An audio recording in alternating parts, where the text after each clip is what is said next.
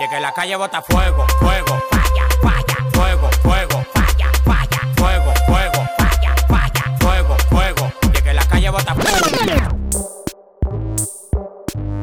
Instead, only try to realize the truth. What truth? There is no spoon. Read between the lines, bitch. There is no spoon. There, there is no spoon. Bitch. Fasten your seatbelts. It's going to be a bumpy night. Bumpy night.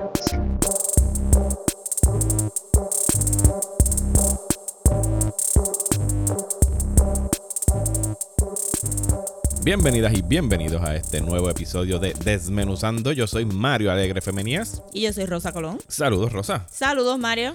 Rosa, se está acabando esto. Nos queda uno. Nos queda uno. ¿Lo vas a extrañar? No.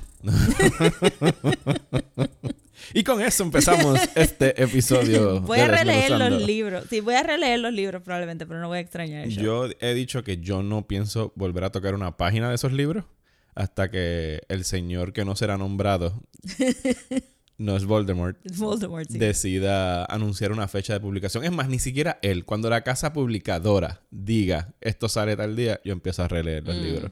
Yo pienso que con mi schedule de poder releer cosas, probablemente en lo que yo arranco a releerlos y los termino, pues ya salieron los libros. So, so me estoy adelantando. He considerado, considerado eh, bajar los audiobooks para poderlos escuchar en el carro, que no tengo que tener, o sea, ya los leí, no tener tanta prisa, sino que...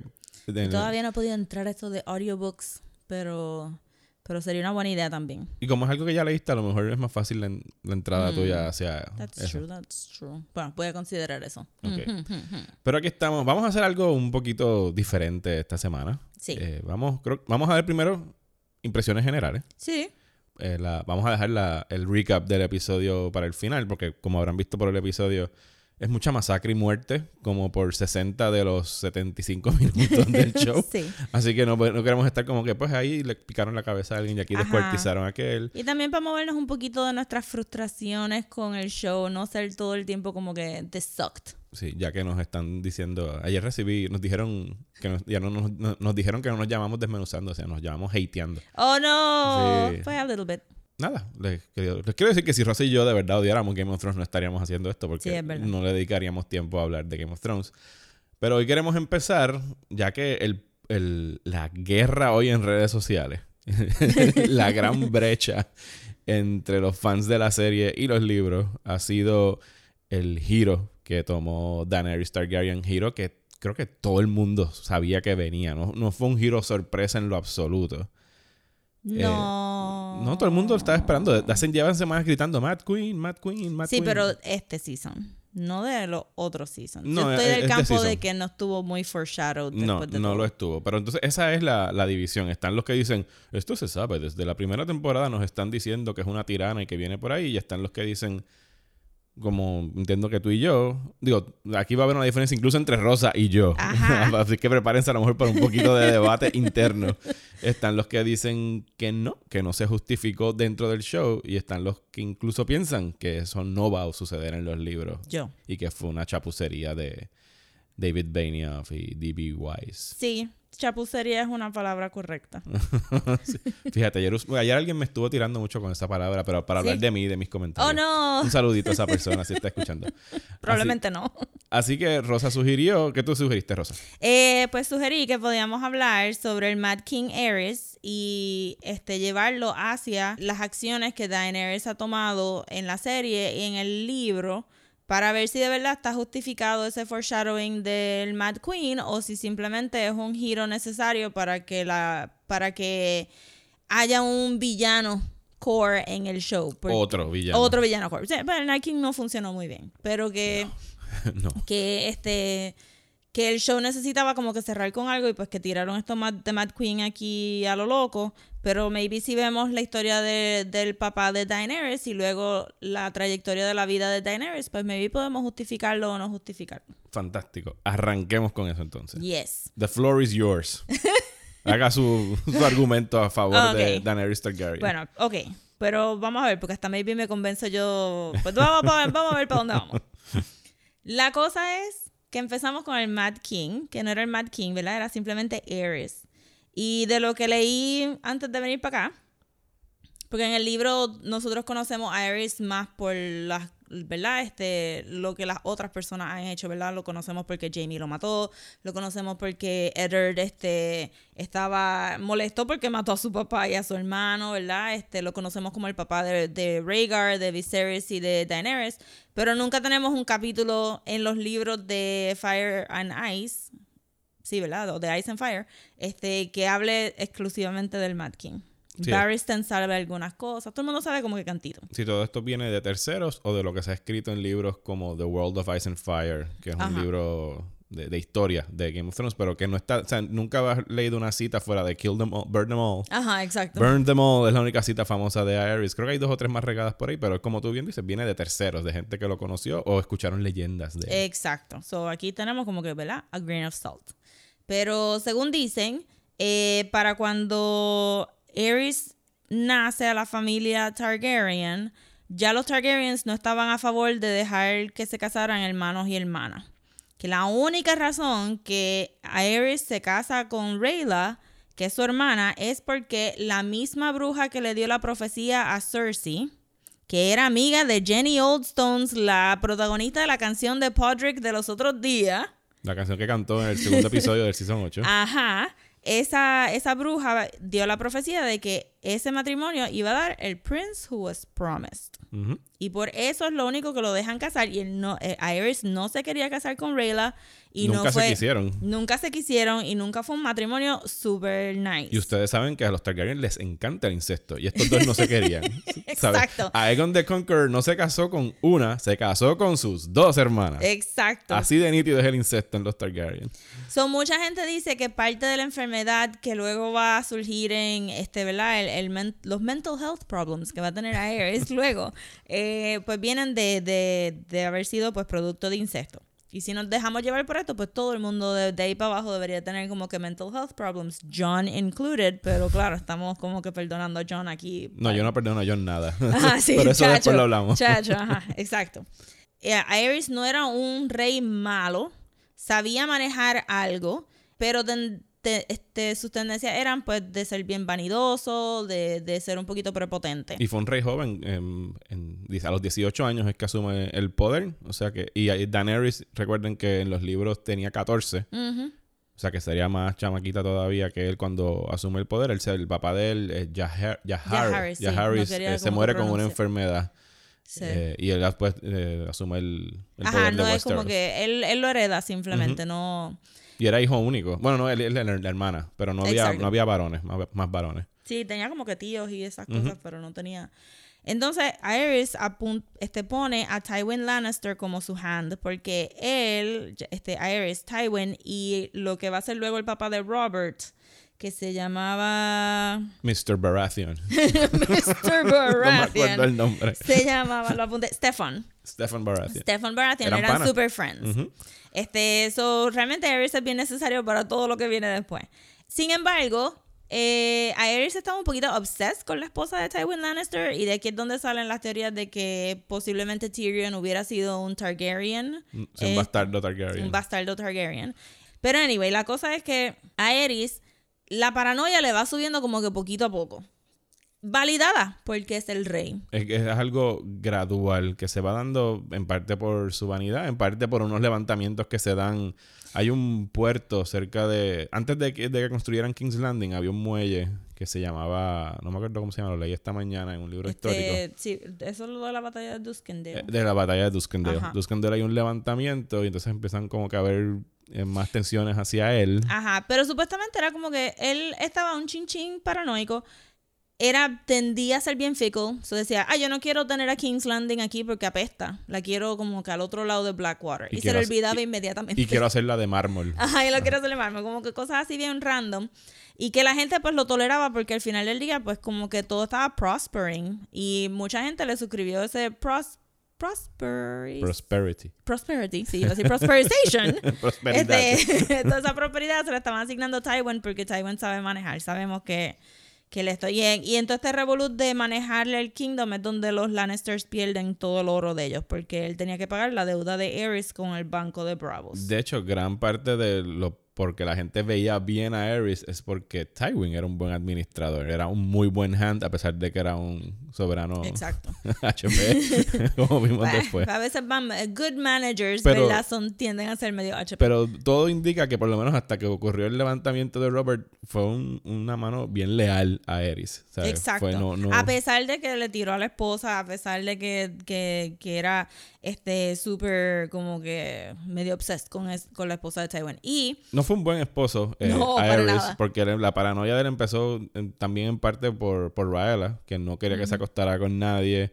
Creo a que, pesar de que él se estaba acostando con sí, medio mundo. Creo que la ponía a dormir con dos septas, con dos monjas Sí, para que nadie se acercara a ella. Porque y también, y aquí es donde viene, ¿ves? Cuando te dicen a ti que tú te tienes que casar con tu hermana porque tú vas a literalmente tener el Mesías de Westeros como hijo, pues Rayla, este, ya sea por, por, porque era insecto o porque simplemente no era, no estaba super healthy, pues tuvo un montón de miscarriages. Sí, ellos tuvieron a Regal bastante rápido. Ujú.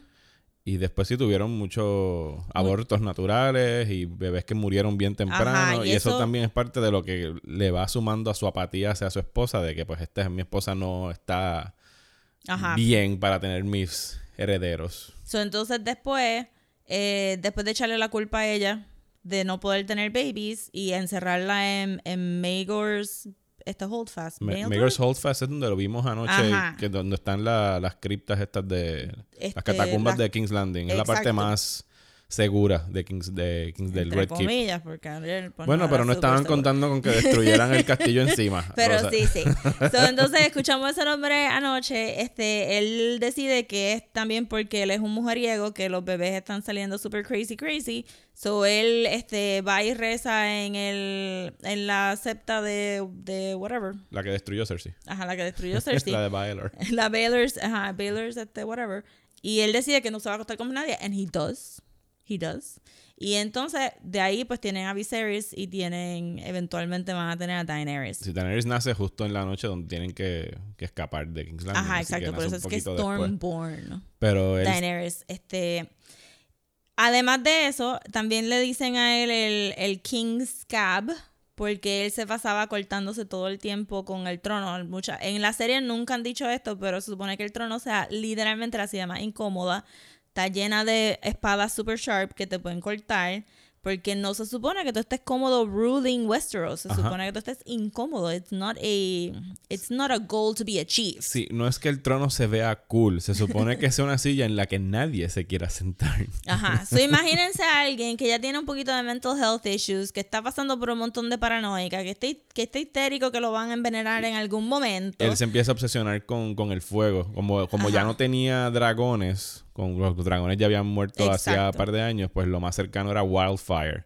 Y él empieza a matar y torturar a sus enemigos, a los que capturan o lo que sea que él esté sospechando de posibles traiciones. Ajá. Los empieza a quemar y torturar con Wildfire. Y durante este periodo ya empieza a desconfiar más y más de, de Tywin. De Tywin y de todo el mundo. Y el hecho de que Tywin tenía estos dos hijos bellos y preciosos, eh, que eran Cersei y Jamie, y para joder a Tywin, él hace a Jamie eh, el, je- el Sí, pero eso, okay, pero eso un poquito más tarde porque Jamie ya era más, más grandecito. Pero este Tywin como que le estaba paseando los nenes desde chiquito. Sí, porque él quería, porque él quería juntarlos para mantener su poder. Y, y Tywin quería casar a Cersei con, con Rhaegal, con Rhaegar. Pues ahí viene todo el viaje de Cersei con la profecía de ella. Pero entonces con, con el- la rebelión de Duskendale, este, ellos, ellos, Aerys cae en la trampa y él se queda prisionero de ellos seis meses. Ujú. Entonces ahí añádale PTSD de estar encerrado en la celda y pensando que lo van a matar todos los días, pues él llegó más virado todavía, obsesionado con fuego. Y cuando sale mata a todo el mundo. Ajá, exacto. Pues- y pues Rey lo hizo. Era una rebelión. Sí, pero es una, una matanza que por lo menos la descripción que yo vi dice que a la, a la que era la como el lady de Duskendale le arrancó la lengua y le la picoteó en canto. O sea, no era como que pues la vamos a decapitar en la guillotina y ya. Pues sí, Como que sí. vamos a pero hacer lo también más como que sangriento estoy posible. pensando normal, normal. Para un conquistador, Este, un sí, pero tirano. es como que cuando ahorita estaba también hablando de esto, cuando tienes como que un, un- unos Lannisters que decidieron arrasar con todos sus lesser houses just because y después hacer una canción bien popular about it. Este, pues esto no es un mundo que la gente va a decir, diablo, me encerraste en una celda por seis meses, está bien. Te mato ahí poquito a poco. La cosa es que en los años pasan, again, todo esto está prospering, él, él está loco para el carajo, pero este, The Realm, Le va bien. Realm le va bien. De hecho, y Varys es en, en algún... Por este periodo, él trae a Varys desde Pentos Varys. para que sea su Master of Whispers. Porque él dice, hilariously enough, que como era un extranjero, no iba a estar susceptible a, ¿verdad? A ninguna lealtad de a acá. ninguna lealtad. Foolish Eris. so foolish.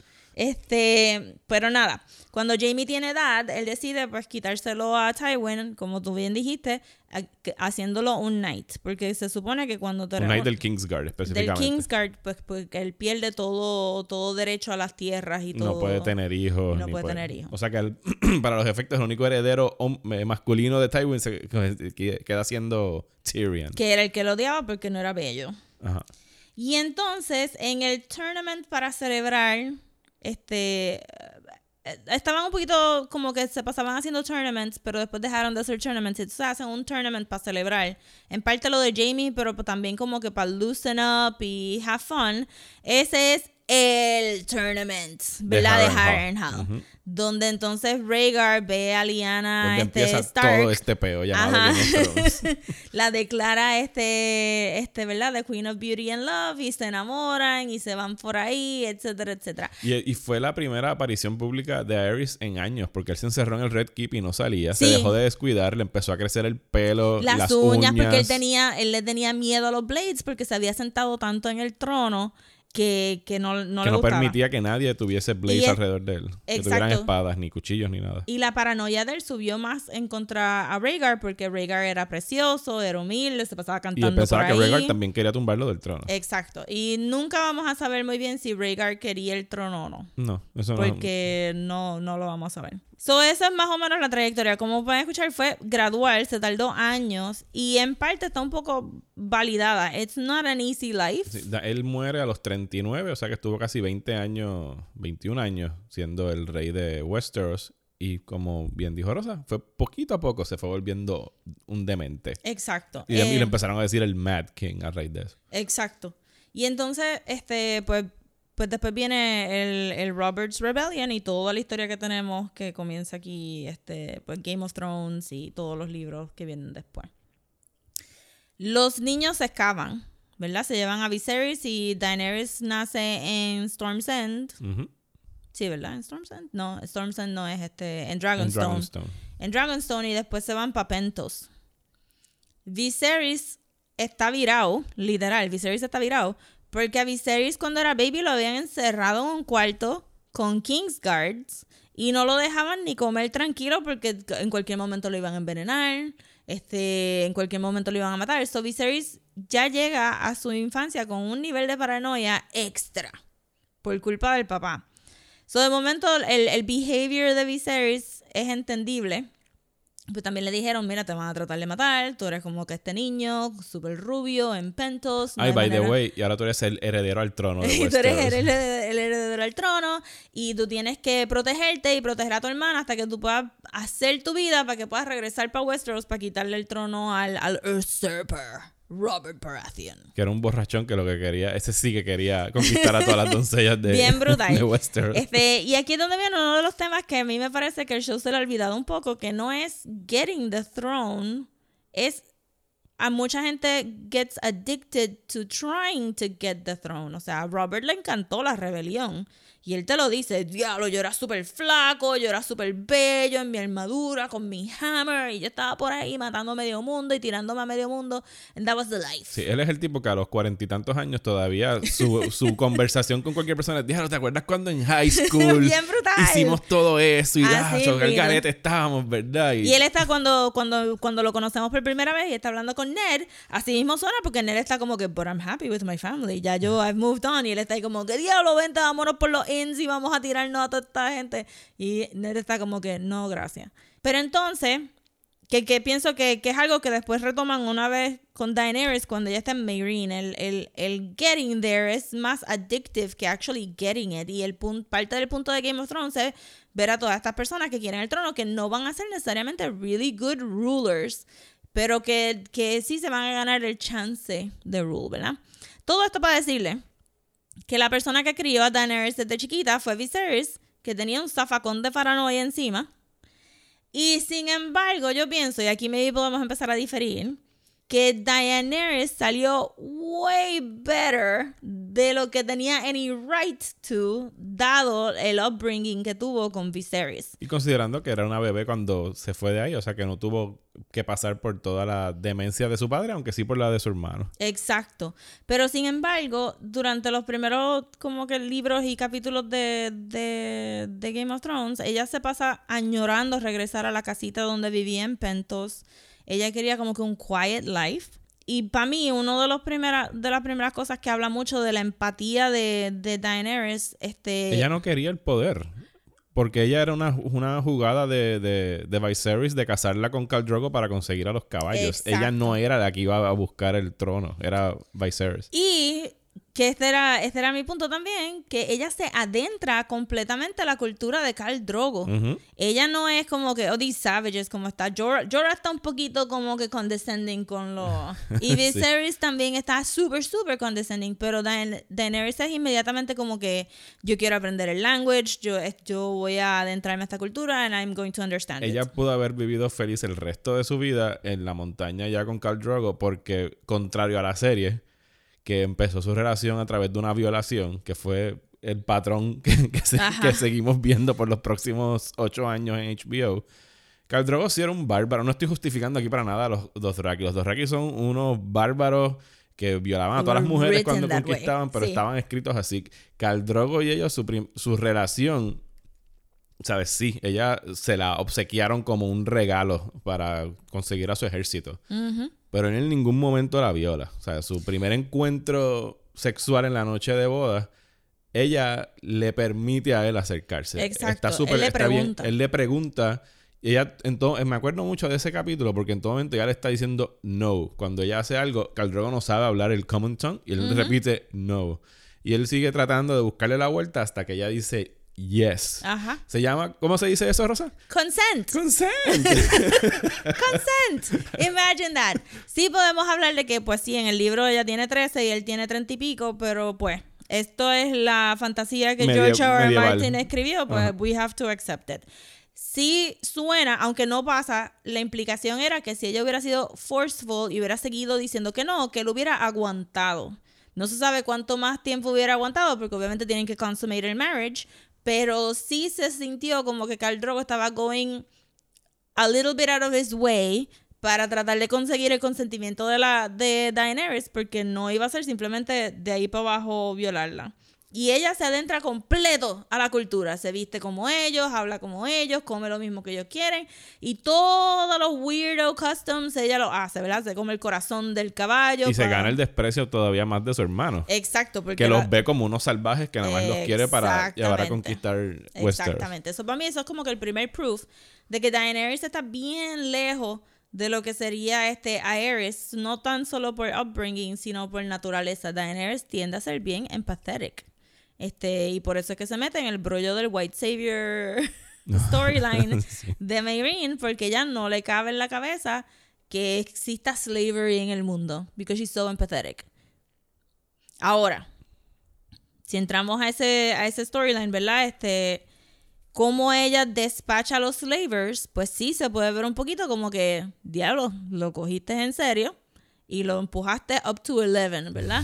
Este, Empieza a crucificar a ajá, y los los dueños de quema esclavos. con los babies que para de mí, ella. ok.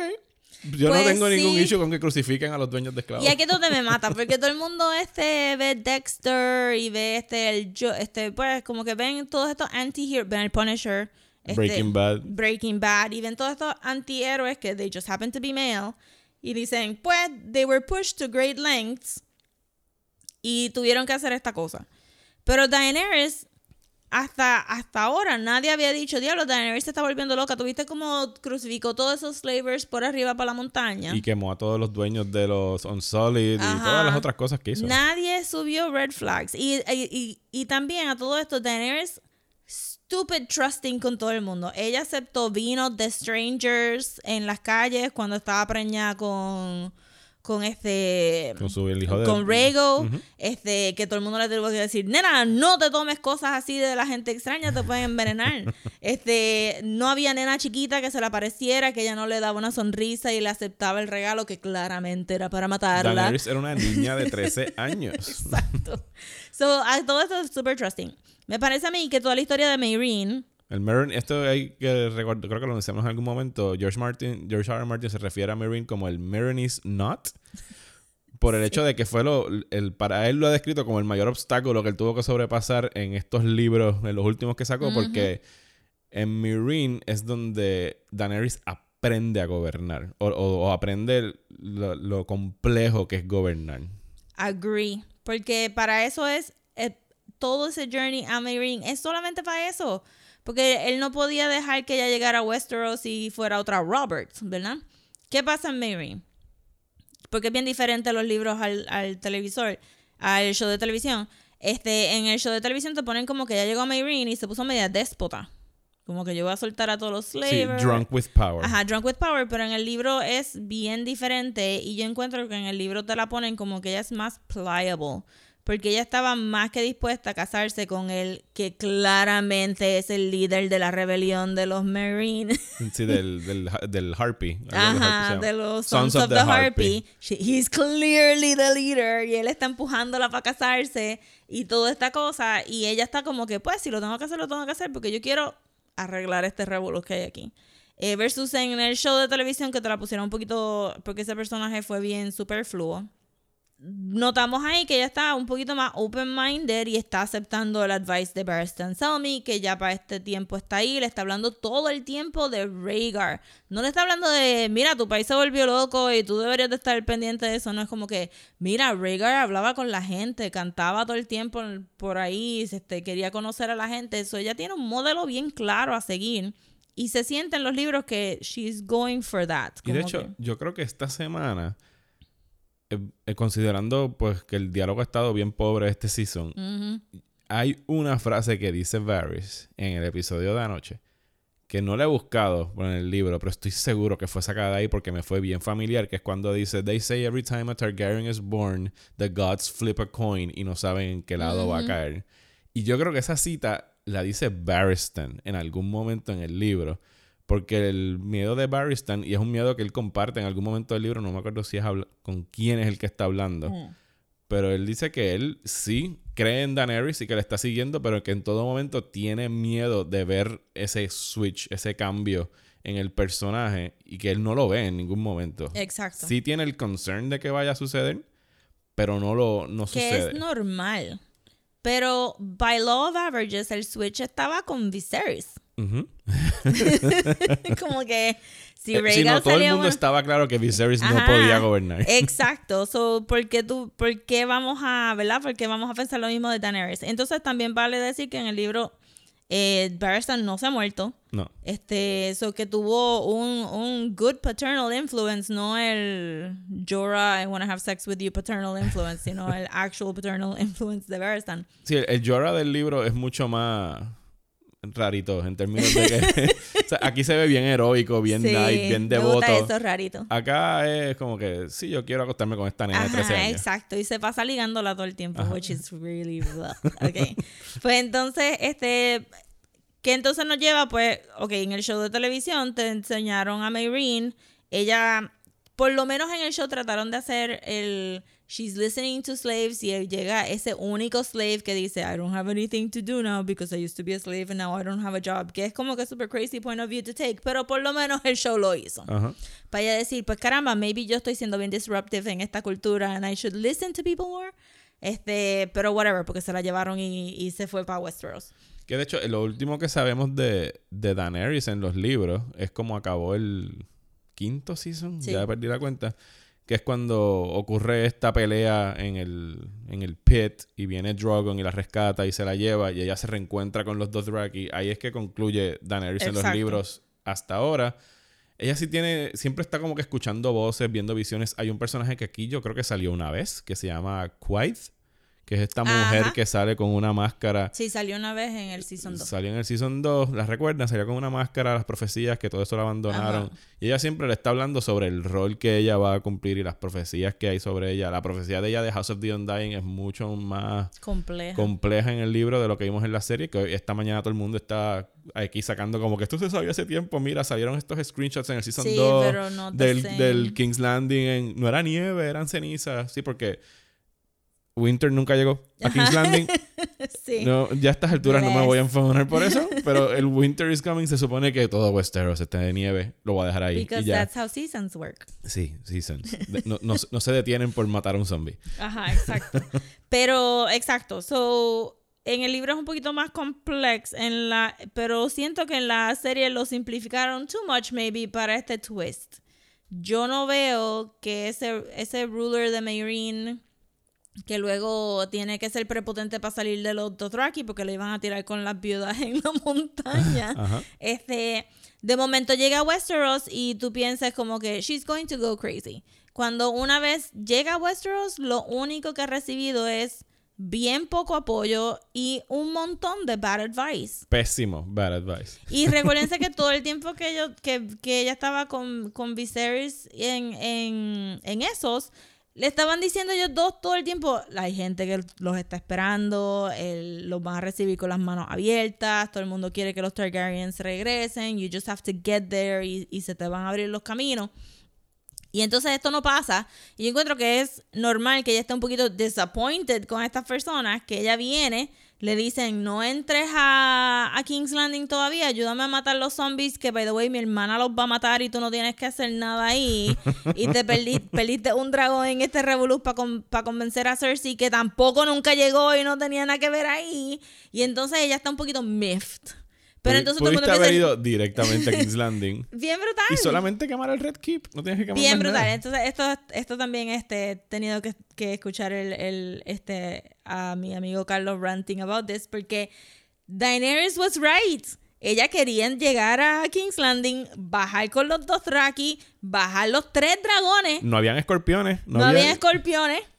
Tenía tres dragones en ese momento y hubiera cogido King's Landing en cinco minutos. Hubiese quemado el Red Keep con toda la gente adentro. No había ya. ni gente adentro del Red Keep porque Cersei los trajo. Por eso, pero la gente adentro, digo, a Cersei, a, los que, a, A la que quería matar. Ajá, exacto, a la que quería matar. Entonces, con tres dragones que solamente necesitaba uno para echar fuego y los otros dos para poner a la gente histérica y caótica en, en el, en el piso. Daenerys was right. Daenerys was right. Entonces viene Tyrion y le da pésimo advice de Meereen. Viene Varys y a la menos nada de darle, de no darle ni advice. Este, rápido empieza a, a irse con el lado de John. Su paranoia está más que justificada. Porque claramente todo el mundo estaba yéndose para el lado de John. Y entonces, para colmo, estar allí y coger King's Landing con un mínimo de esfuerzo. Un mínimo. Yo también estuviera bien cojonada. Yo también estuviera ¿Cuánto le tomó cojonada. eso? Que, que de hecho, en algún momento, cuando de repente todos los que están en el Iron Fleet se les olvida la puntería de la semana Sí. pasada. Aunque ella voló mucho mejor el dragón en esta ocasión, porque Sí. entró perpendicularmente, después voló bajito para que tuvieran que cambiar de dirección los escorpiones. Pero habían por lo menos 75 escorpiones alrededor de King's Landing y ninguno, Ninguno. le rozó el ala. Ninguno. Ninguno. Pero entonces aquí es donde hay... Estamos Aquí yo entrando, no vamos a entrar al recap todavía. Exacto, pero Ah. aquí entonces yo difiero. La trayectoria de ella fue siempre liberar a las personas bajo tiranía y no hay manera de que esta Daenerys, que la simplificaron tanto ¿Estás hablando de Daenerys de televisión TV show, o libro? de TV show. Porque a Daenerys de TV show la simplificaron tanto y la pusieron, la, la, como que, ¿verdad? They set her up for failure. El libreto has set her up for failure. Pero lo más que conocemos de Daenerys en el TV show es que ella protege a los inocentes. There's no way in hell Que ella se iba a tirar esa que masacre de ella la sí iba a tirar esa masacre Por de lo King's menos Landing. no como está escrito en la serie. Por lo menos con lo que nos han enseñado en la serie y teniendo en mente cuál fue su upbringing con Viserys y la manera que ella respondió a los Dothraki y la manera que ella respondió a los Unsullied y a los slaves de Meereen, no hay manera que una persona tan empatética este, Contra las vidas de inocentes y de gente que estaba sufriendo bajo el gobierno de Cersei. Exacto, y que hasta, hasta el último minuto estuvo diciendo, es verdad, podemos negociar. Por- porque ayer alguien, hasta el último minuto es la semana pasada. Ajá, exacto. Porque ayer alguien me tiró dentro de todas las justificaciones que están saliendo y para sus acciones. Lo del Mad Queen se veía venir desde que ejecutó a, a los Tarly. Y yo, esos eran prisioneros de guerra. Ajá, totalmente. Y mató a dos Starly, no mató a todo el house, mató a dos O sea, Starlys. sí, ok, uno no mata a prisioneros de guerra, pero eran enemigos en guerra. Ayer ella mató niños y mujeres y hombres pobres y gente que no tenía ninguna culpa sobre esto. Y no hay manera que tú me puedas decir sin que... razón. Sin razón. Y simplemente tenerla a ella growling y mirando mal al Red Keep por cinco minutos, eso no cuenta como Eh, character permiso, development. Rosa, no fueron ni cinco minutos. Eh, Emilia Clark tuvo 10 segundos, quizás, en un ambiente de green screen, porque ella estaba sola montada en Dragon, para ge- gesticular y actuar ese switch mental de ella de, ¿sabes qué? Fuck it, los voy a quemar a todos. 10 segundos. La cara de Daenerys no vuelve a aparecer en pantalla una vez ya toma la decisión Mm. de quemar a todo el mundo. Lo único que vemos es a Drogon botando Sí, fuego. Drogon y botando fuego, y botando silueta. fuego. Nosotros no sabemos qué está pasando por la cabeza de ella. No sabemos cuál es su estatus mental en ese momento. Y aquí pues algo que naturalmente el libro tiene una ventaja sobre la serie. Porque el libro Daenerys es un point of view character. Nosotros sabemos lo que está corriendo por su, Yeah. por su cabeza. Y por lo menos nada de lo que se ha expresado de ella hasta ahora, incluso en los libros. Sí, tiene sus momentos de gritar hacia las gradas de pues, I'm gonna take what is mine with fire and blood y todo eso, lo que diría alguien que quiera ganarse al pueblo y que tenga tres dragones para Ajá, flexionar molleros y decir, claro, aquí estoy yo. Sí, exacto. Pero aquí es que tú y yo, entonces vamos a, A di- diferir. a diferir porque Rosa piensa, ¿qué tú piensas? Yo no creo que va a haber un Mad Queen en el libro. Yo pienso que el episodio de anoche garantiza que Daenerys va a hacer esto en los libros. No, no, no lo digamos Mad Queen, porque Mad Queen ya... Yo, yo siento, yo, yo le voy a decirles sí, Mad Queen, porque yo no sé si esto va a pasar en los libros o no, pero el degenero de ella a ser el próximo Aerys no va a pasar en el libro. eh, Yo no, yo no llegaría al extremo de decir Mad Queen en los libros, porque Mad Queen implica que se volvió loca. Mm. Yo pienso que Daenerys puede cometer esta misma crueldad en los libros de haber sido empujada hacia ella orgánicamente y justificadamente. Yo no veo a ella ah, al garete empezando a prender en fuego a todos. O sea, es- Tyrion estima un millón de personas dentro de King's Landing que no son No, soldados, que, son no civiles. Ajá, pero Eh, bueno. a raíz de eso. el hecho de que esté aquí, yo entiendo que en algún momento George R. R. Martin se sentó con estos dos anormales y le dijo, sí, al final Daenerys va a hacer esto y ellos tienen que backtrack y hacer que su libreto llegue hasta ese punto, pero en ningún momento lo justifican. O sea, ellos llevan dos temporadas perdiendo el tiempo tratando de armar este romance que nunca funcionó con John. y que no creo que va a pasar en los libros tampoco. Como tú bien has dicho, recibiendo el peor consejo de sus asesores. Bien brutal. Y entonces, el, para mí ese fue el problema ayer, que ayer ella tenía la guerra ganada en cinco minutos. De hecho, cuando Dragon estaba por ahí y salió el Golden Company, que... por favor, vamos a reírnos por 10 segundos del Golden Company. Yo cuando vi la explosión dije como que, wow, wow, ok, yo, ok. yo me volteé y le dije a mi esposa, lo único que tiene que hacer Dragon es volar esa puerta en canto. ¡Bum! Voló la puerta en canto. Y yo, ok, ya estamos. Exacto, que era el, again, el plan de Daenerys desde el principio. Y e invadieron, sonaron las campanas. Y Daenerys en ese momento, ya, ganaste. Yo no encuentro justificado lo que ya yo he puesto y he tenido las discusiones por redes sociales de que para mí fue un, un switch. Fue como que, ah, ya yo gané, déjame matar a todo el mundo Exacto. y vengar. O sea, loca, tú lo único que tienes que hacer era hacer lo que estabas haciendo al final del episodio, que era destruir Pero el ese, es el problema, ¿verdad? Porque no es ella, es los escritores escribiendo este Exacto. really crappy twist este, para irse. Ok, pues en los libros esto es lo que yo creo que va a pasar. Porque voy a tirar como con un bombshell aquí. Dale. No va a haber un Mad Queen y ella no es la que va a quemar a King's Landing. Porque sabemos que Euron tiene el horn que puede controlar, en teoría, dragones. Ella va a perder dragones. Ella se va a quedar con Drogon al final, pero no es porque va a venir el Night King a tirar como que un Ice Shard y se va a llevar a Viserys el blanco just because. Este, Euron se va a llevar uno, me imagino que Rhaegal, y este Viserys se lo va a llevar otro. No sé quién, porque no hay un Night King, pero no va a tener a Viserys. Maybe Viserys se muere porque Viserys era medio pendejo. Pero, este, so, el que va a quemar King's Landing va a ser la persona que controle ese dragón. No va a ser Drogon y no va a ser Daenerys. Eh, so, yo no creo que vamos a tener este twist de Daenerys, sino creo que ella va a quemar King's Landing. El que va a tener el Targaryen twist, para mí va a ser John en los libros. Porque John se está... Mm, Eso sí que es una bomba. Sí, porque estaba pensando esta mañana. John, eh, cuando le dieron un poco de poder como el commander del Night's Watch, viró la tortilla para medio mundo haciendo really unpopular, op- este, really unpopular decisions este, de una manera bien disruptive.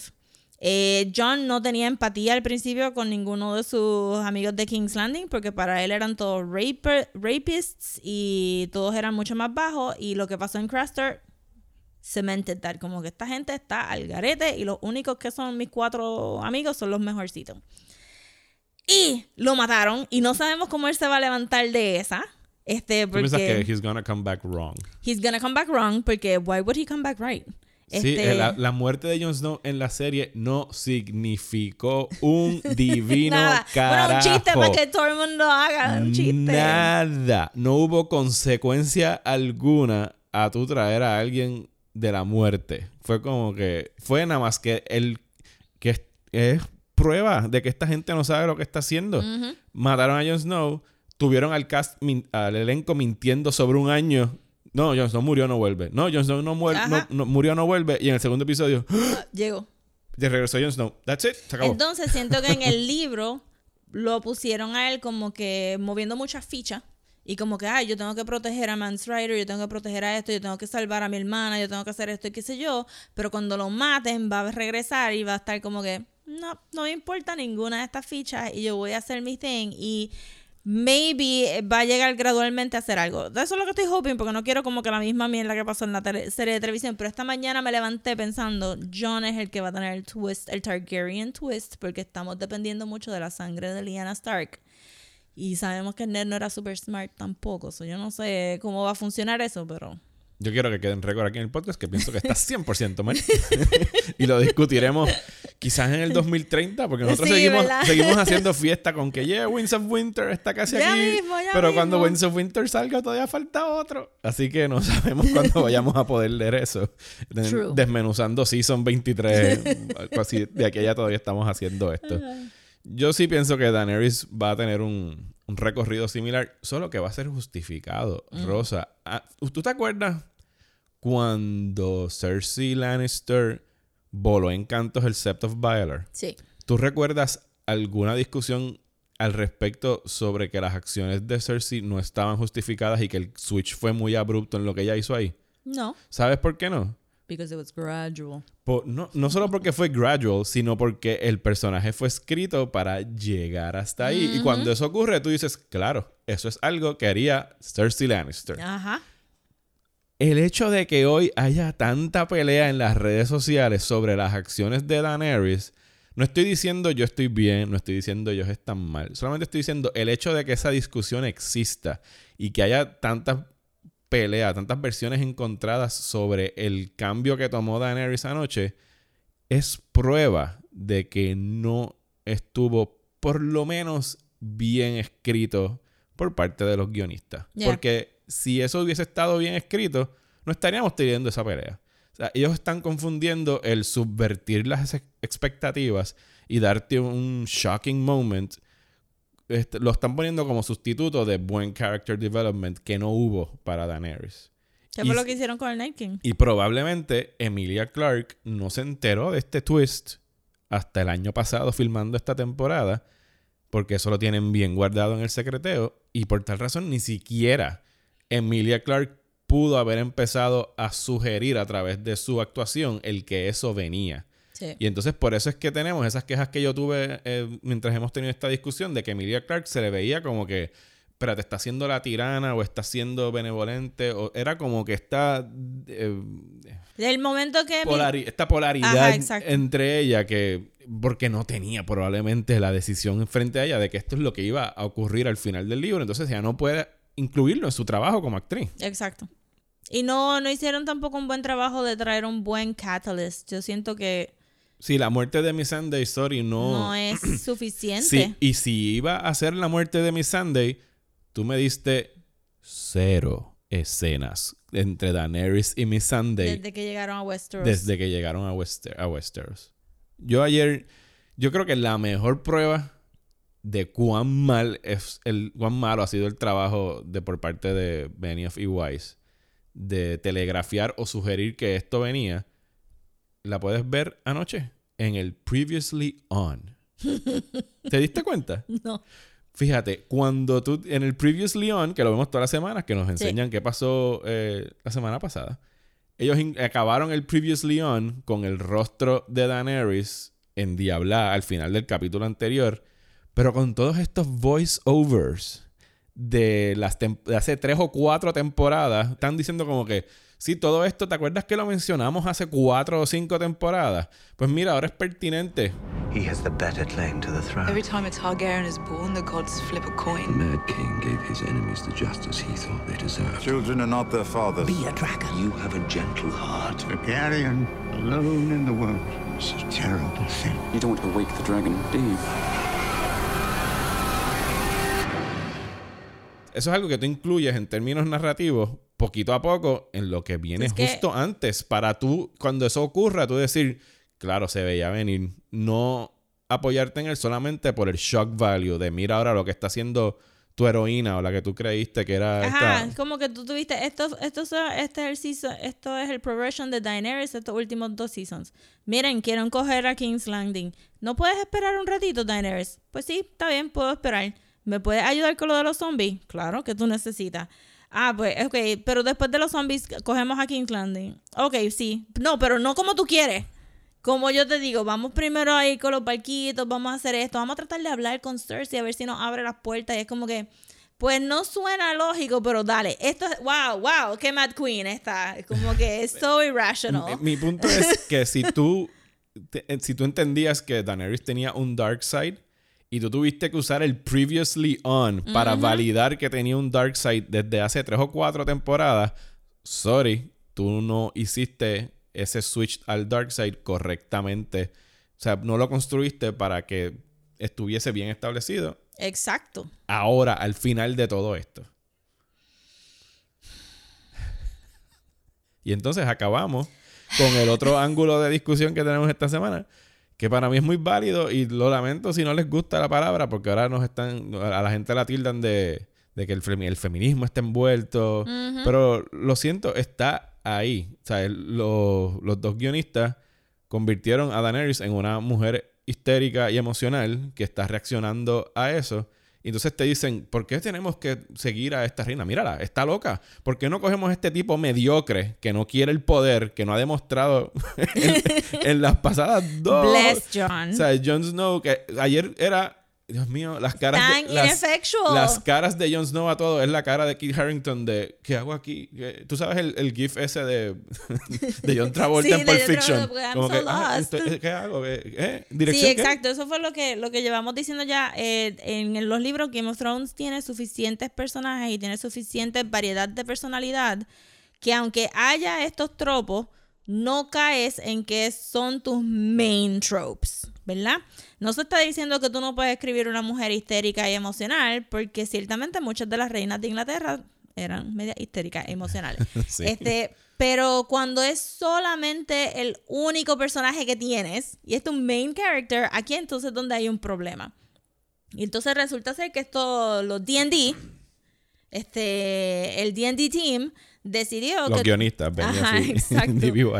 Eh, decidieron que todos los hombres van a hacer estos tragic archetypes, ¿verdad? Que están sufriendo porque estas mujeres no se saben controlar. Ay, bendito, Daenerys va a ir a quemar a medio mundo. Ay, Cersei no quiere bregar con esta gente. Ah, na, na, na, na. Y pues Caitlyn, que era como que the best este, hysterical emotional.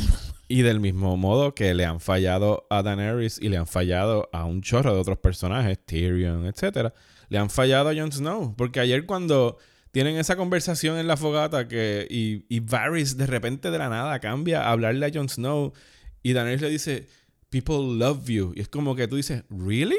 ¿Sabes? A lo mejor en el norte, pues sí votaron por él, pero el resto de Westeros le importa tres carajos quién es Jon Snow. Pero que aquí es donde viene, donde la serie se ha abandonado, se ha alejado tanto de decirte lo que el pueblo está pensando. Cuando estaban caminando por todos lados, tú escuchabas en los inns hablando, tú veías el, el, el punto de Brotherhood Without Banners era decir de lo, el unrest que había con los peoples de Westeros. Y pero- ayer se acordaron del pueblo a través del personaje de esta madre e hija, que desde Oh que salen en God. pantalla y le hacen un close-up es como que, yes, you're dead. O sea, Que pues, esta es la segunda vez que lo hacen porque en Hard Home hicieron lo mismo. Vamos a poner, estos son los personajes que vas a seguir durante todo el episodio para que tengas alguna conexión con The Common People y al final las vamos a chicharrar y Es matar el, violentamente. es el este, Schindler's List este factor de tener a la nena, La nena de rojo. Sí, acuérdate de esta rojo. Nena que tiene un caballito Ajá. y al final te vamos a poner también un caballo blanco que va a venir a buscar a Arya. For reasons. que después de que hablamos de los unicornios, yo le dije a mis amigas, oh my god, lo que falta es que sea un unicornio. And I'm just gonna lose it. Rosa, llevamos casi una hora hablando de I Mad know, ¿verdad? Queen Daenerys. que- Pero pienso que era una conversación importante para tener. Este, porque el episodio estuvo bastante straightforward. Sí. Podemos hacer un. Vamos a hacer un recap, un recap más o menos de las otras escenas que se nos Dale. quedaron. Vamos a tratar de mantenerlo corto. el episodio comienza con Varys decidiendo que. No, bueno, vamos. Ok, pues matan a Varys porque él decidió que iba a escribir un par de cartas y nunca las mandó anyway. Y que iba a cometer traición en esta islita. Qué él, él está en caje muertos y él decide, no tengo manera de salir de aquí, Varys que se podía ir a volantes, pero súper rápido. pero déjame traicionar aquí en este momento y decir que John va a ser mi nuevo So, rey. Ajá, exit socialism, I guess. Y- Varys traiciona a Daenerys, Tyrion traiciona a Varys, a quien Tyrion no existiría sin Varys, porque Varys le ha salvado el pellejo como tres veces. Pues, pero es que Tyrion, ¿cuántas vidas tiene Tyrion ya? Si no lo acaban de matar. Sí, cómo no, esa la madre. Y, a todas estas, Varys, yo me lo imagino en el realm of the seven gods, mirando desde abajo eso, y se los dije, cabrones. Ah, Because I was written this way.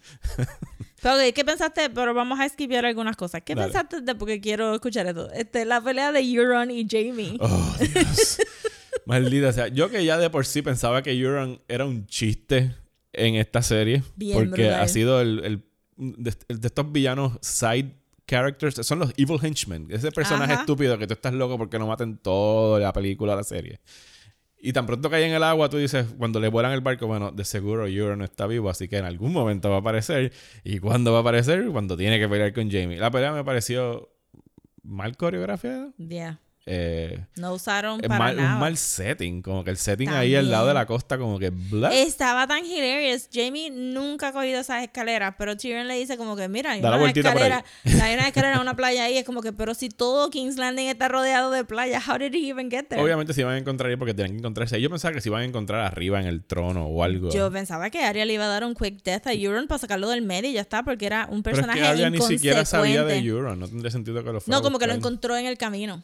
Como que, ¿me entiendes? Como que Tú me tienes cara que es malo. estás tú como que cerca de Cersei, then you must die. I'm gonna kill you quick.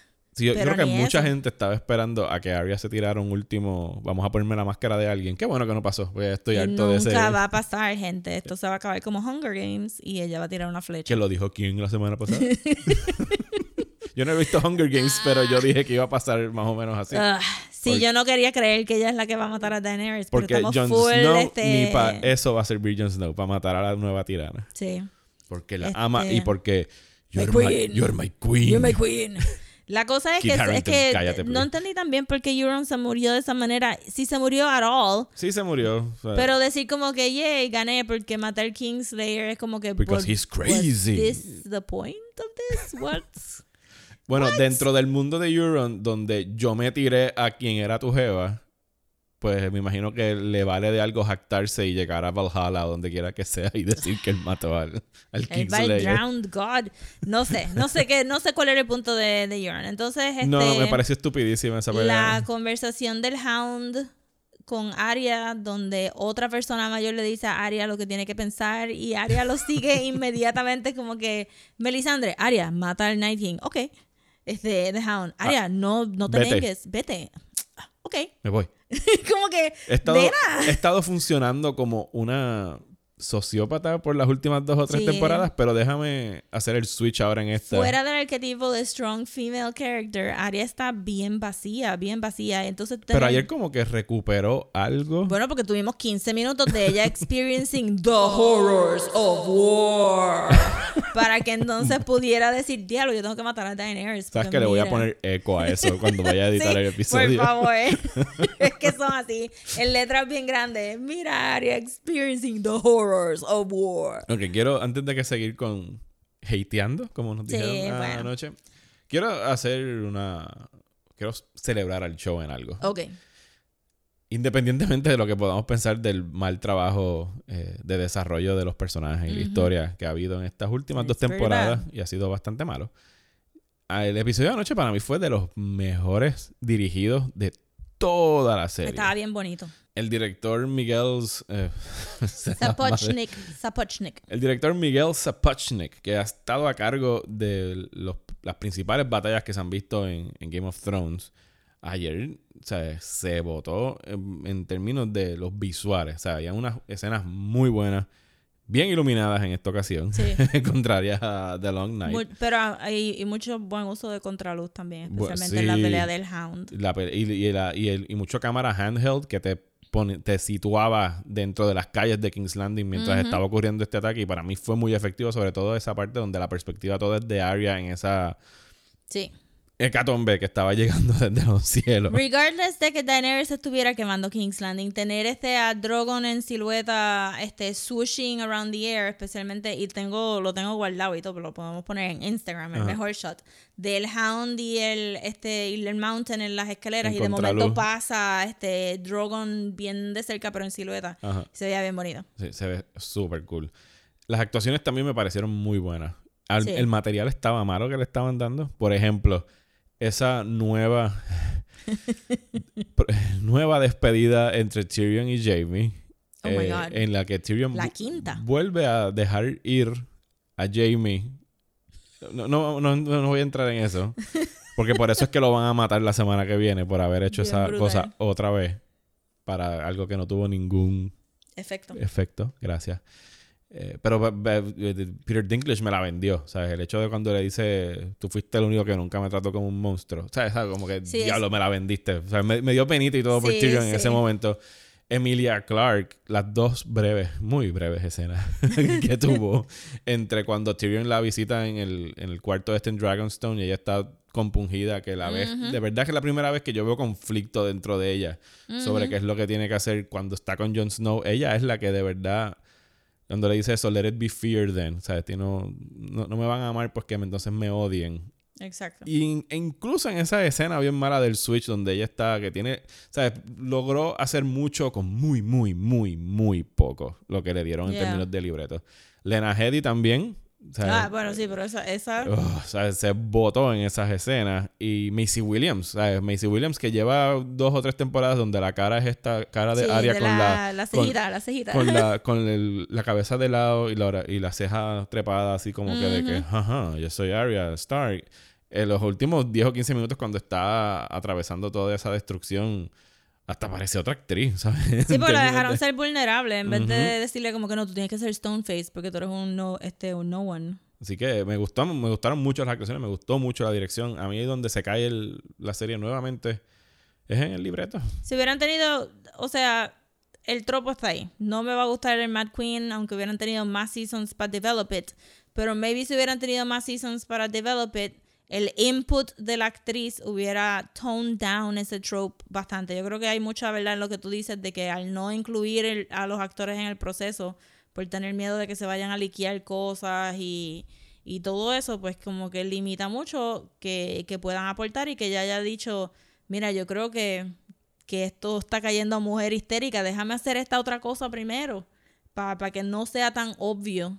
Pero pues, Yo creo que en términos incluso de... No, no era que le hicieran falta más seasons, aunque yo creo que HBO originalmente lo que se ha reportado es que dijeron, mira, pueden hacer hasta 10 si quieren. Es que ellos se querían quitar.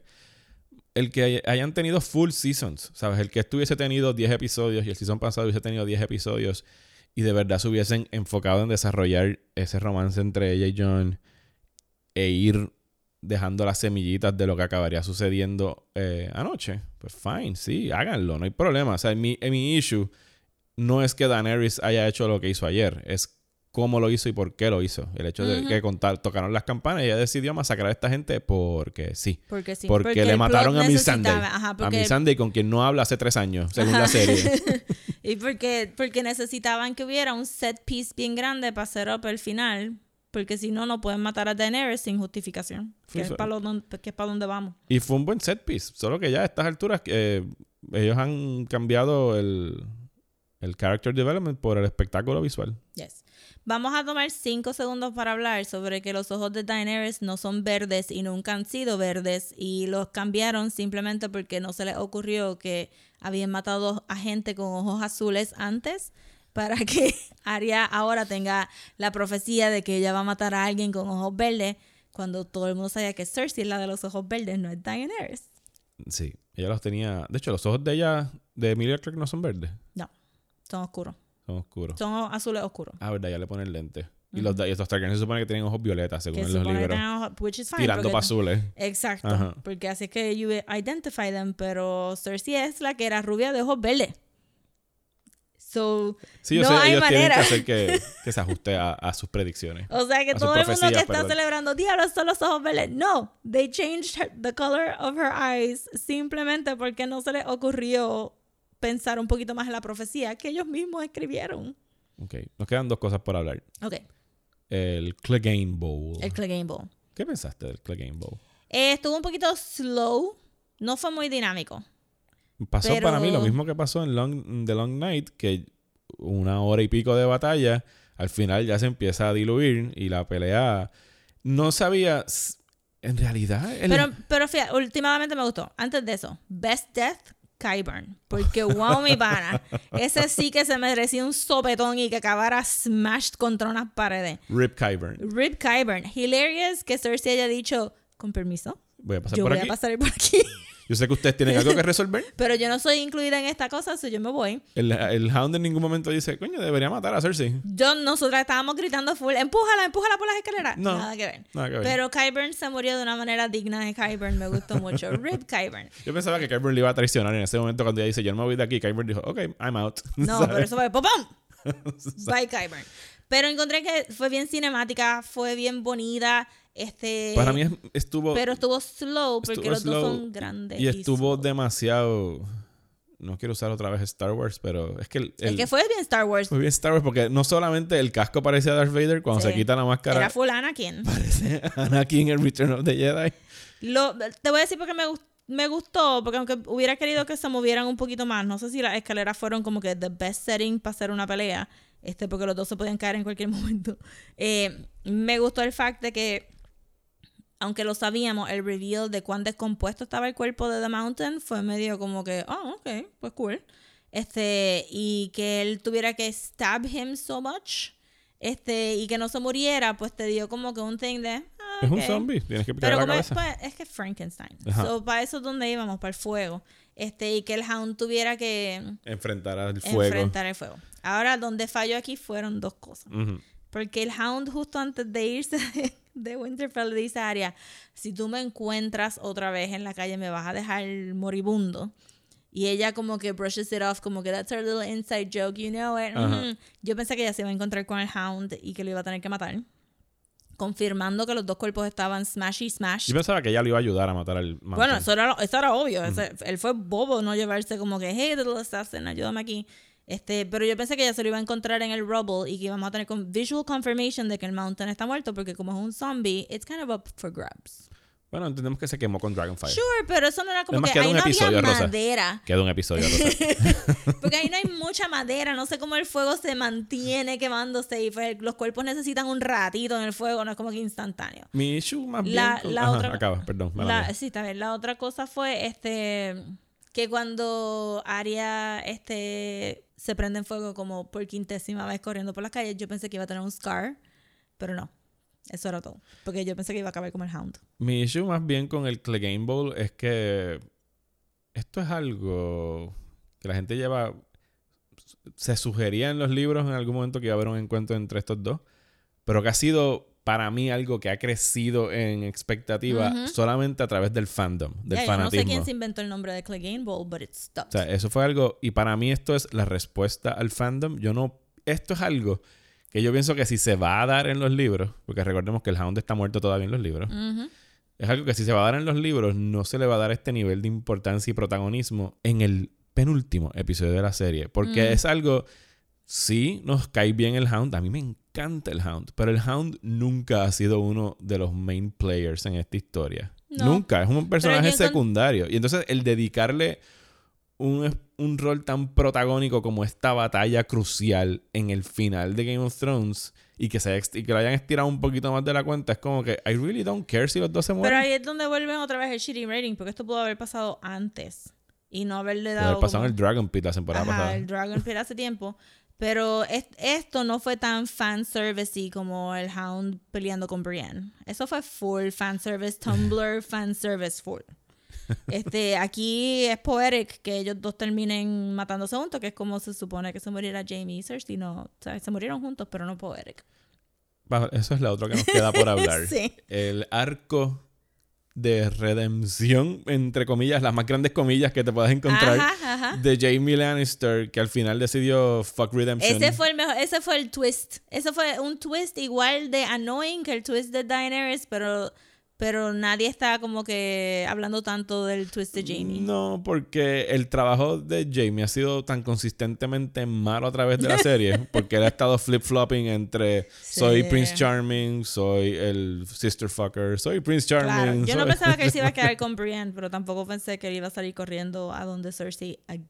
Porque la semana pasada todo el mundo me contestaba por las redes, el papá ya va a matar a Cersei. N- No. yo siempre les dije que no iba a matar a Cersei, se los dije, se los dije, se los dije. O sea, ya a la yo que hubiera abandona a querido que él- yo hubiera querido, pero pues. De hecho, ayer leí Yo hubiera un- querido que Euron matara. leí un artículo eh, de una eh, autora que sigo mucho por las redes que se llama Joanna Robinson. Escribió un artículo para Vanity Fair que ella sí quedó muy complacida con, con el final de Jamie y Cersei. Y lo trajo a, trajo a colación la, la profecía completa de- del libro de Cersei, la del Valonqor, que Sí. nunca se dijo completa en la serie, solamente dijeron lo de los hijos Porque no muertos. querían hacer que Tyrion fuera unlikable. Pero aquí lo, la, la Maggie the Frog, que es la bruja esta que le da la profecía a Cersei cuando es una adolescente, dice que el Valonqor la va a venir a matar y que va a poner sus manos alrededor de su cuello y le va a, a quitar todo lo que le queda de vida.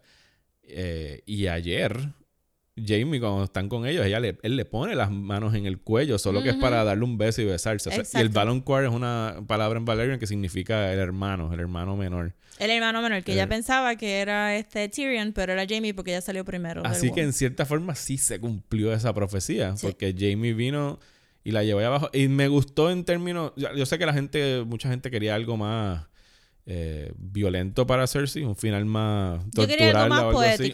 Pero fíjate, yo lo encontré poético en el sentido de que Cersei muere con el peso del reino cayéndole encima. Cuando lo pones así, suena bonito. Suena Pero es que no me literalmente el peso del reino. Porque no hubo confirmation. No hubo Está body confirmation. Está muerta, Rosa. No sé. No sé. Queda un episodio, Rosa. Yo quiero body confirmations. Queda un episodio y Jon Snow no ha hecho un carajo hace dos Pero seasons. si esto va a si esto y va tiene que hacer algo en el último. Si ¿sabes? esto va a terminar como Hunger Games, van a sacar a parodiar los cuerpos de Cersei y lo van a poner ahí para que digan, miren, esta era la y Daenerys es la buena y. No creo que va a haber tiempo para todo eso. Ya, digo, Pero- por lo menos lo único que vimos en el preview es que Daenerys va a estar ahí trepada en las escaleras con los milagrosos Dothraki que me imagino Los que cinco Dothraki los que mandó a pedir. sobrevivieron. Los no, no eran cinco, eran por lo menos 20 o 30 o 50 Realmente son que los que mandó a pedir por. FedEx y le llegaron porque yo entendía que habían no, muerto. No, son Unsullied, que ya los vistió como Dothraki para que hubiera como que simetría en el... ¿Que te diste cuenta? No quiero caer en cosas no, no así. vi de- mucho, no vi mucho el... No, no quiero caer mucho en issues raciales porque Game of Thrones a cada rato ha sido uno de los peores ofensores en términos de raza. Pero hace, hace dos semanas los Dothraki, los marroncitos del otro lado del mundo, eran carne de cañón y salieron, entendíamos, Ajá. de todos ellos en cuestión de segundos. Y esta semana los trajeron de vuelta para que los locos marroncitos mataran como dementes a todos los blanquitos de... claro, claro, y que King's estuvieran Landing. este ulu- ululating este durante todo el tiempo que yo estaba como que ellos gritaban así antes. Que me dijeron que sí, pero se veía como que bien. Look at these barbarians. Look at the brown people barbarians. Look at them killing the white people. Ajá, Uh. y el Golden Company era bien white. La cara del tipo del Golden Company. Sí, una amiga mía dijo, él hace de bueno". Nazi en otra serie, él parece un Nazi. Claro. Lo que me molestó de la muerte de Cersei y de, de Jamie es que no me gusta que... Me gusta tu explicación y, y me hace todo sentido, pero no se ve bonito y, y se ve como que, mira, le tiramos todas estas piedras de foam encima a los actores que se cayeron al piso, entonces hicimos como que este este video comp- compositing para que se viera así. No Sí, sé, no, cinematográficamente no fue lo el mejor aspecto de este y episodio. tenían un montón porque pudieron haberse muerto el frente del el skull inmenso del dragón que estaba un poquito off to the Ese side. Valerian. Ajá, y como que no sé, pudieron haberlo hecho un poquito más lindo. Este, maybe ellos verse un poquito más golden antes de morirse en vez de tan jodido. No sé. Jamie duró mucho con los A Ah, The. Mountain le pusieron un montón de luz bien bonita. Sí, se veía resplandeciente. Yo quería algo así para Jamie. A mí lo que me sorprendió de Jamie es que él le metieron dos tajos en los dos costados. Chachos, riñones para afuera. Y riñones, intestinos, en De todo. hígado. Y él siguió. Y yo, si se dieron cuenta, el Red Keep es bien alto. y él empezó, cogió esos tajos abajo en la costa. O sea, que él subió todas esas escaleras. Y con después las volvió a bajar Y las porque- volvió a bajar. como que y esto no no se desangró. Nada, nada. Él estaba, él estaba nuevecito. Como si Pero nada. este, sí, me hubiera gustado un poquito algo más bonito para ellos dos. Me gustó mucho la actuación de Lena Headey ahí, de verdad que me, me, me vendió mucho su muerte al final. Hasta al- al- cuando ella empieza a hacer el checking de, no, porque yo tengo el Golden Company y Kyburn estaba como de, oh, diablo, no. Eh, Este- Your Highness, todos los escorpiones se fueron, el Golden Company, el fleet Ajá, está en exacto. fuego. Y ella empieza como que a desmoronarse, pero bien, bien bajito. Y cuando se va con The Mountain y Kyburn, se ve tan vulnerable y tan como que, oh, you were just a human woman after all. Fíjate, ese es un final que yo pienso que sí va a ser distinto en el libro. No va a ser como está escrito aquí. el de Cersei. Sí. De hecho, ellos han dicho que el- lo de ella explotar la, la septa de Baelor es invención de la serie. O sea que la trayectoria de Cersei puede ser muy distinta. Incluso Sí. a lo mejor ni es reina. A lo mejor la pelea no es contra Cersei per se al final del libro. No, porque todavía Tommen está vivo y es bien chiquitito en los libros. Y Mm. Marjorie todavía está viva en los libros. So ahí hay un, ahí hay un peo chévere. Algún día lo sabremos. Nosotras queríamos que se tirara por la ventana como Tommen. Fíjate, eso también hubiera sido poético. Como que ella y, y los escorpiones y el Golden Company. Porque Daenerys no fue directamente al Red Keep. ¿Por qué? Estaba ¿Por bien lejos del Red Keep, ¿verdad? De momento era Diablo King's Landing. Es bien grande. No, no, espérate, espérate, espérate. Si nos vamos a dejar llevar por las discrepancias de cómo eh, la serie ha hecho el, el King's Landing a través de los años, yo te mandé una foto, creo que la Sí, semana pasada, brutal. donde King's Landing parecía que era este, pues, esta ciudad mediterránea que estaba en la falda de una montaña. Sí. Y en esta no, en esta es una, una planicie alrededor donde hay desierto. Pero también es una península. Go Sí, figure. es como que depende de lo que les convenga esta temporada. Es como la casa de los Simpsons. Así ellos hacen King's, así ellos hacen King's que tienen Landing. puertas donde necesitan que el chiste tenga puertas. Este. Nos despedimos del episodio con Arya montándose en el caballo blanco. Because she is the hero. Sí, she was the prince who was promised. The princess. No sé, no importa. Yo realmente las profecías como que las echaron por el lado. No me importa ya quién es el Prince Who Was Promised porque Pero muy buen tiro, me encantó. Te repito, cinematográficamente la- el episodio era bien Blade. Runner. Blade Runner con los caballos. ¿Tú qué? ¿Tú tenías miedo de que saliera un unicornio? Sí, es brutal. Yo estaba como que, ¿does it have a horn? Este, pero sí quedó chévere. No sé por qué ella fue la única que sobrevivió y ese fue el único caballo que sobrevivió. But there you go. Y a todas Metaphors. estas- ¿Qué pensaste de las miradas de Davos y John durante todo el episodio? Como que, diablo, cabrón, viste. Uh, diablo. Bueno, yo espero que Davos hubiera estado pensando como que, cabrón, tú no vas a hacer nada. Porque cuando los No. soldados, cuando este Grey Worm empezó a matar gente y todos los soldados dijeron, ah, fuck it, vamos a empezar a matar gente también. Y John está ahí como que, Pero- what am pero- I supposed to do? You know, tú eres el jefe. Sí. Tú eres el segundo en command. Sí, eh, yo entiendo que Grey Worm lo sigan los Unsolid, pero ahí están los Armies of the North, Ajá. que se supone que te Que esperaran caso. por ti se tardó tanto en empezar a gritar, stop, stop, you know, ay, John. Jones, no, ya vete para tu casa. para. Vete Vete. a vivir al norte. Eso es lo que va a pasar la semana sí, que viene. brutal, vete. Vamos, vamos a eso. Vamos a las últimas predicciones que vamos a hacer de Game of Thrones ever, por lo menos Uf. en series de televisión. Yo no quiero ni, yo no sé ni qué pensar porque esto va a ser una hora de Daenerys hablando para que ¿Qué Arya le tire una flecha. ¿Qué más hay que contar? ¿Qué salió en el Next Week On? Vi a la gente celebrando Yo los no el Dothraki cele- ¿No lo viste? No, no, no los estoy viendo a propósito para llegar al episodio. ¿Te interesa saber o no? Sí, sí, sí, sí. O sea, hay un tiro de Daenerys como que viendo así su nuevo reino con todos los soldados al frente en, en formación. Hunger Games coin. Y no me acuerdo que haya salido. Eh, exacto. no me acuerdo qué más Yo sale. asumo que no van a dejar a Daenerys a matar para lo último porque se supone que haya un epílogo. Me imagino que No, cuadrarán... debe matar como a medio episodio. Sí. Que entonces va a ser media hora de... ¿Y qué va a hacer Arya? Se va para Bravos. ¿Qué va a hacer Jon? Se va para el norte. ¿Qué va a hacer Sansa? She's gonna keep doing the thing she's doing. Estoy viendo ahora ahí, puse en el background lo que Ah, está bueno, tienen que matar a sucediendo. Tyrion. Tyrion lo matan en los primeros 15 minutos. Sí, se supone que Tyrion lo, ejecu- lo ejecuten inmediatamente. Comienza el episodio. Daenerys, no sabemos si destruyó el throne room. Lo más seguro, a lo mejor tiene que haber, tiene que haber algo en el trono throne room. está al lado de Cersei y de Jamie en el fondo de Magors, este, whatever, ¿cómo se llama ese sitio? Porque Mm. todo se desmoronó y esa cosa pesaba un montón. En la serie no va a pasar. No va a haber techo en el throne room porque ellos tienen que repetir la, Sí, la visión tiro, de que ella. te enseñaron del el tiro episodio. de la sombra de, Y del ella- Drogon en los pero, techos. pero ¿qué va a pasar en serio? ¿Qué tú piensas que va a pasar, por ejemplo, con Drogon? Va a quedar, o sea, Drogon y Daenerys son uno. No hay escorpiones todavía que queden que puedan matar a Drogon. Sí, eso es lo que te está, estábamos hablando de eso ahorita de verdad que me rompo la cabeza en pensar de qué van a hacer con Drogon, a menos que simplemente Drogon se vaya a Valyria. Drogon siempre fue un chin más independiente que los otros y tuvimos esos dos seasons de que él estaba correteando por ahí y no se sabe qué se estaba pasando. So yo asumo que se puede ir a Valyria igual que John up to the north. Todo el mundo se va para su esquina. Y maybe este Drogon este pone por fin los huevitos que todo el mundo quiere que él ponga. Este así dejando abierto para pero un sequel. entendemos que son machos los tres. Es que supuestamente ellos they change sex as Ok. needed. Como los, los Como los dinosaurios en Jurassic de Park. Jurassic Park. sí. este, yes. este, y como, o simplemente se va Valeria, he heads to the west and diminishes. Bueno, yo Este, pienso que ya la- no, no sé quién pueda matar a Drogon. Entiendo que Tyrion lo van a ejecutar. A menos que John se quede con Drogon. No, John no sirve con los pets. No, no, no le den Drogon a, a, a John. Bien brutal. Por favor. Es más, y como se les ocurra la semana que viene hacer una reunión con Ghost y John, eso, lo- eso va a ser ya. Esa reunión es porque él se va a casar con Tormund y se quedan los dos este, Si bien John se casa gay con and Tormund, happy es lo único que arreglaría esta serie. Como que, well, that made sense. Entonces se quedan con Ghost forever. Eh, yo pienso que Tyrion muere rapidito. Arya tiene un rol que jugar. Ese bow and arrow tiene que, Va a tiene que ser regresar. matar a Daenerys porque Jon Snow no se va a atrever a matar a Daenerys porque she's my queen. My queen.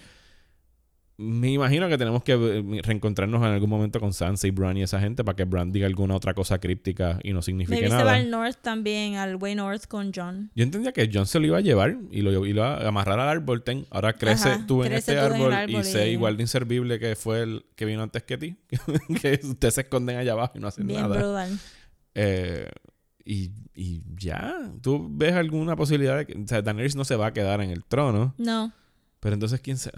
Nadie, nadie, porque King's Landing, King's Landing se va a quedar vacío y ellos van a regresar a, a, a, este, pues River Run coge ese lado, Winterfell coge el north, este, Que es como empezó todo esto coge... antes de que llegara Sí, nobody broke the wheel, nobody did anything diferente, just...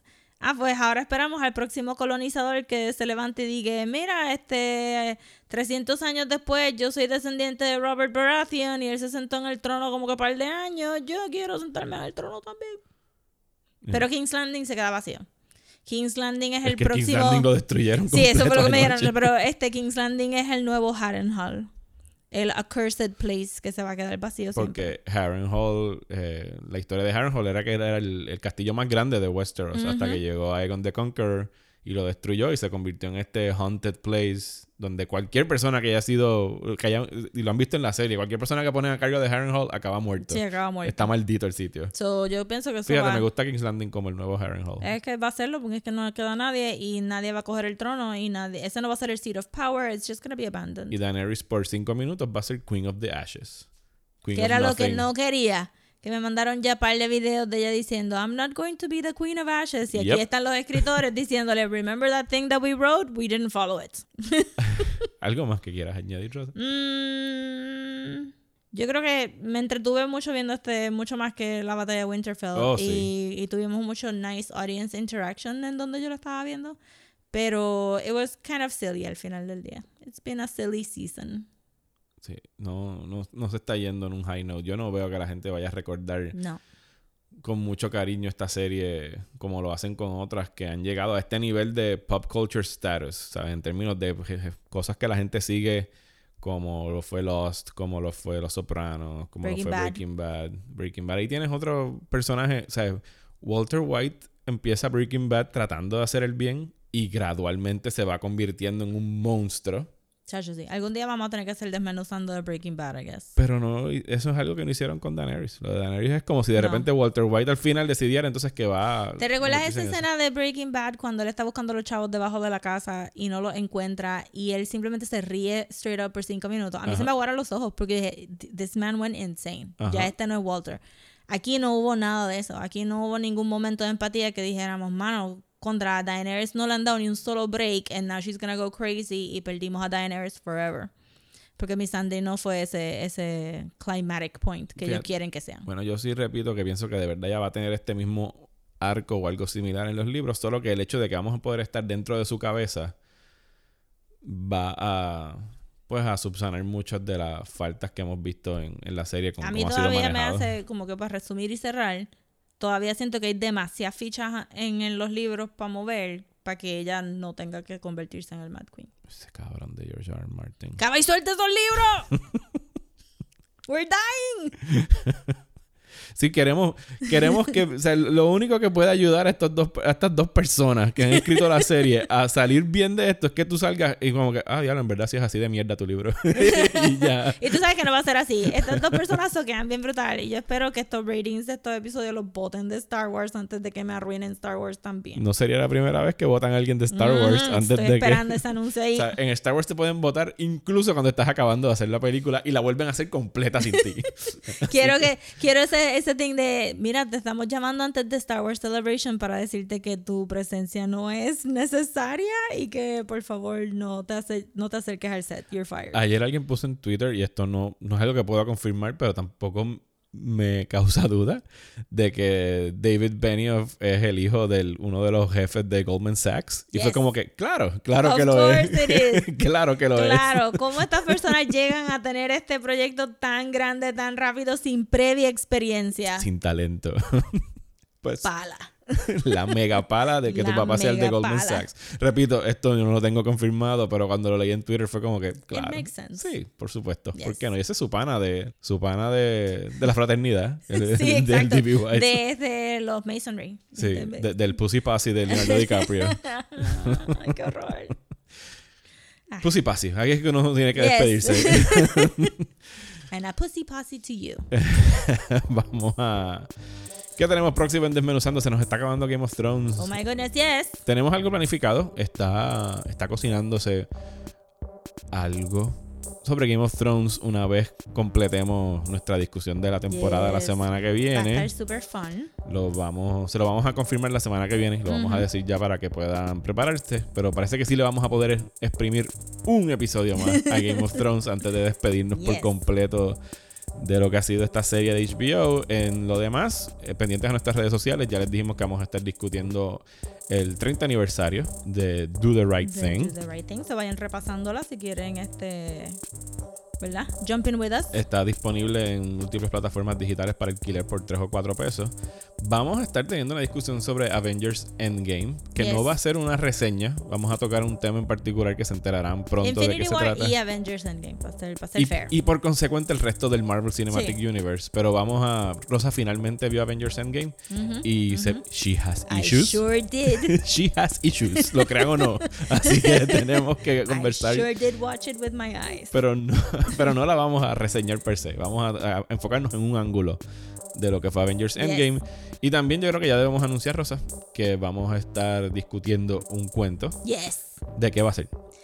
Va a ser At the Mountains of Madness de H.P. Lovecraft. Eso es un cuento muy famoso, de- Yes. de- si no el más famoso, de los más famosos. Es, uno- es como que yo diría el segundo más famoso, el primero es Cthulhu, este, eh, porque simplemente todo el mundo sabe quién es Cthulhu. Guillermo del Toro trató de hacer una película de Yes. At the Mountains of Madness. Pues es uno, es uno de esos 20.000 proyectos que Guillermo Ay, del no, eso Toro... fueron como unos happy five minutes de ¿de verdad vas a hacer At the Mountains of Y le quitaron al final. Universal se echó para atrás cuando él la quería hacer R y le dijeron que no. También él quería Tom Cruise, so maybe era for the best. Sí, a lo mejor es. Otro, vuelve a intentar, Guillermo. Vuelve a intentarlo ahora que tienes el clout del Oscar. Yes. No con Tom Cruise. So, pero sí, exacto. Entonces le vamos a estar poniendo el link a la historia porque este es public domain. So, este, si no tienen un libro de H.P. Lovecraft que la coleccione, pues le vamos a poner el link. Y, y anyway, si buscan At the Mountains of Madness PDF en Google, les va a salir Van a 20 Again, links. public domain. No paguen por esta cosa. Es un cuento de 90 y pico, 100 páginas, si no me Exacto. equivoco. So, para que lo puedan ir leyendo, para que entonces este puedan puedan este pues aportar a la discusión en desmenuzando. Y con eso nos despedimos Yeah. de este penúltimo episodio de Game of Thrones. Rosa, ¿dónde nos pueden conseguir en las redes sociales? Eh, nos pueden conseguir en Instagram at Desmenuzando y en Facebook y Twitter at Desmenuzando Pod y el Gmail que es desmenuzando el podcast at gmail.com. Correcto. Yes. Por fin me lo aprendí.